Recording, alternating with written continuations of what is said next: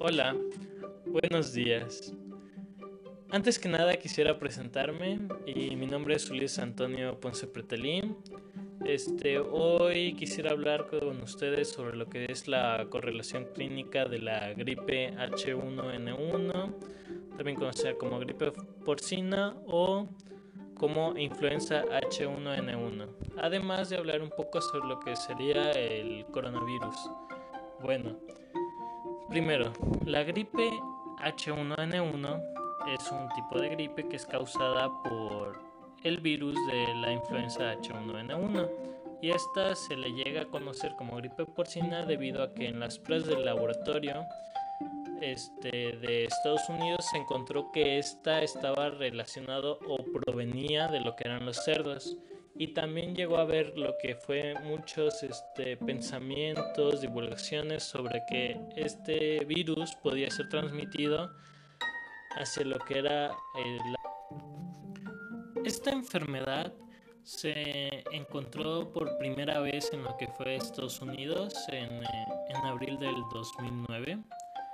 y bueno, en junio de el 2009, lo que fue la Organización Mundial de la Salud declaró que la gripe pues ya era una enfermedad pandémica. Entonces, este pues mm, todo el mundo tuvo que tomar cierto tipo de acciones para evitar el contagio, como fue lo que sería los niveles de cuarentena, este regulación de limpieza, sanitización. Y bueno, este virus se disemina de la misma forma que lo que es la gripe estacional.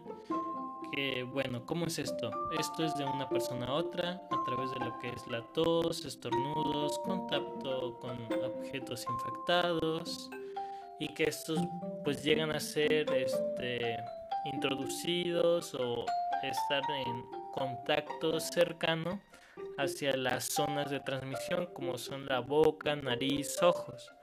Y bueno, la mayoría de los infectados de lo que fue la influenza H1N1 pues tuvieron una enfermedad leve en sus inicios y como tal aquellos que tenían enfermedades leves pues no necesitaban ningún tipo de tratamiento médico. Lamentablemente esto no fue en todos los casos y en un buen porcentaje fue grave y al punto que pues llevó a la muerte a muchas personas.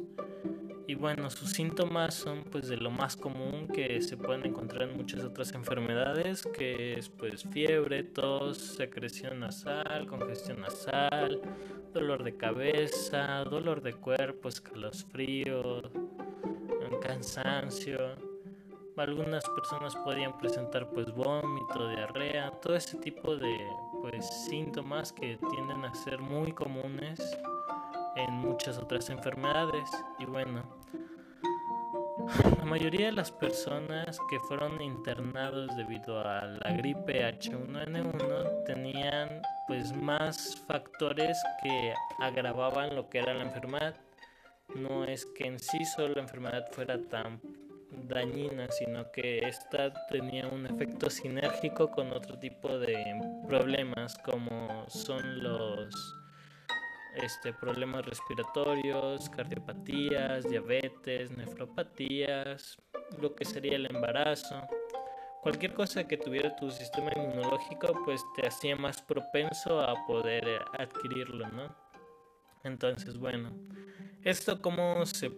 puede tratar o se pudo tratar, pues básicamente consistió pues en antivirales como el Tamiflu y la Ralenza.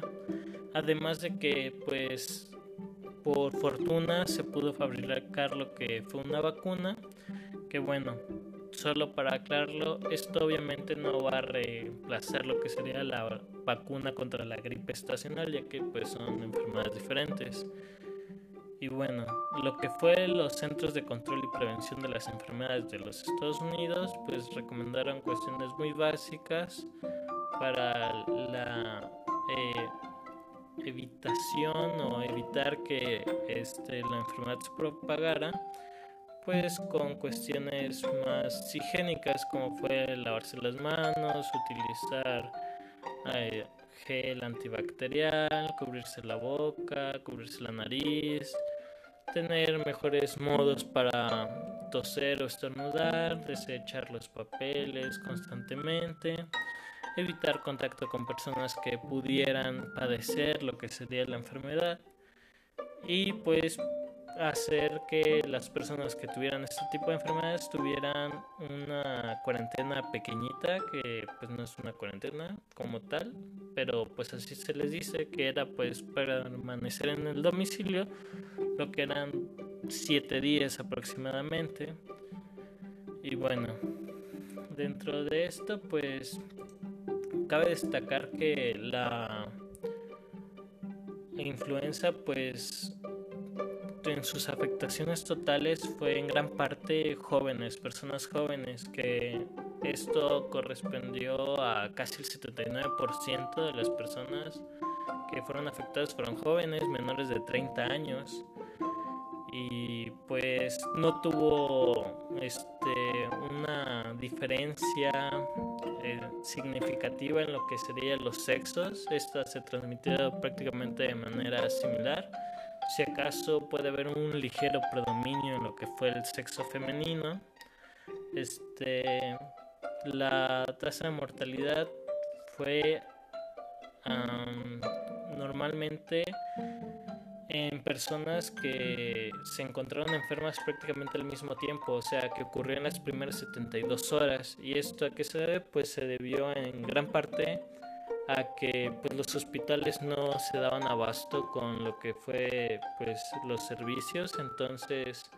a la falta de atender a un gran conjunto de personas pues hubo muchos fallecimientos o defunciones y más que nada esto fueron las primeras 72 horas ¿no? este algo que sería interesante ver es que pues el coronavirus es muy similar a este y esto que se debe, pues se debe lo mismo de que pues sus síntomas son este muy similares y más que nada porque pues son síntomas comunes y bueno habría que hablar un poco sobre qué es el coronavirus o COVID-19 que es la enfermedad. Y bueno el virus que este es afligido o lo aflige es el virus de SARS que SARS-CoV-2, esto porque es parte de una cepa que se encontró de la misma enfermedad que ya había afligido a China antes, que fue el SARS, que pues lamentablemente también tuvo un gran índice de fallecimientos. Y bueno, lo que diferencia en gran parte es que pues los virus normalmente atacan y a las células y se replican dentro de ellas, llegan a lo que serían como las zonas de los ribosomas y ahí se hospedan y empiezan a inyectar lo que serían pues sus genes, ¿no? El patrón que lleva el SARS-CoV-2 pues es que esta ataca a la ECA2, que es la enzima convertidora de angiotensina 2 que esta se va a encontrar en el pulmón y por lo mismo pues tiende a afectar pues los niveles respiratorios. Y bueno si podemos hablar a muy grandes rasgos o dentro de las preguntas que podría hacerse la mayor parte de la gente es cuál sería la diferencia de transmisión del COVID-19 con la influenza y bueno pues esta es que los intervalos son más largos en el COVID-19. Esta es de 5 a 6 días, mientras que en el caso de la influenza es de 3 días aproximadamente. Y esta transmisión, pues también lo que es es la presencia de los síntomas una vez ya has adquirido el virus. Es en el caso de la influenza en un día. Y mientras que en el caso del COVID-19 es más o menos de entre 48 horas y esto sin considerar que un gran porcentaje son asintomáticos. Entonces pues no se logra ver en gran medida la tasa de infección sino esto se logró ver hasta que se mostraron los índices que pues se vio una, un crecimiento pues exponencial, ¿no? Y bueno, en este caso, en el COVID-19, ¿quiénes son los que están en mayor riesgo? Pues los que estuvieron o están en mayor riesgo, ya que esta es una enfermedad que nos aflige en el 2020.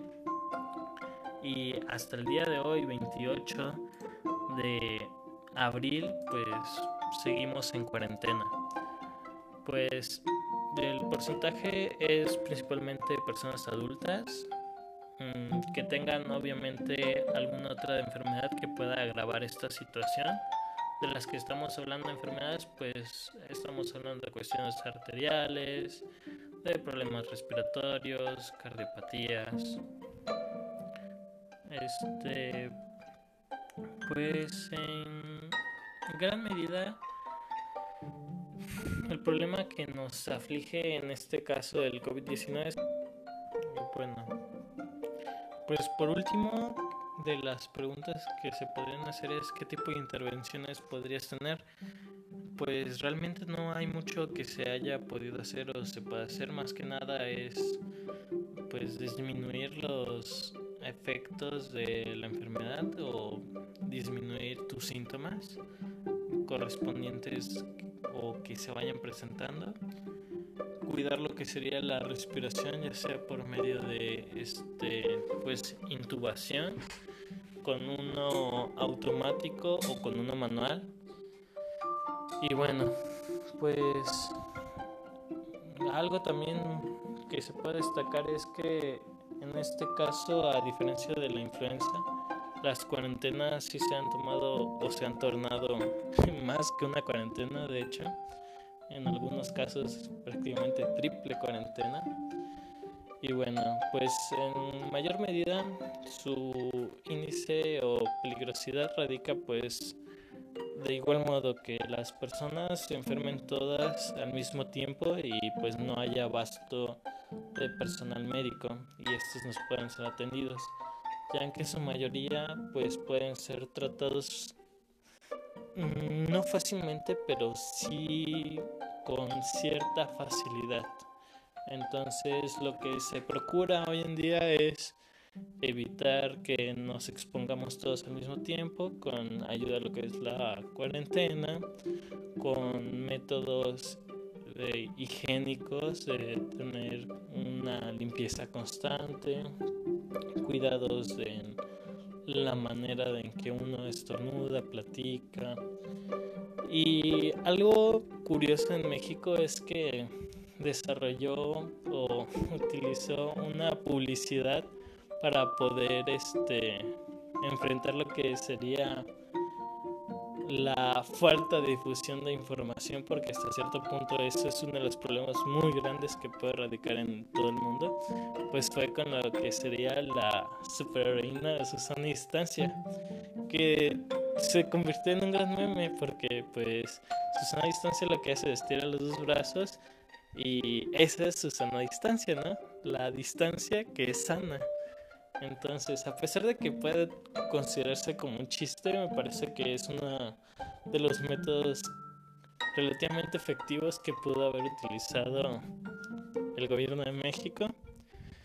Y bueno, pues eso sería por, por todo lo que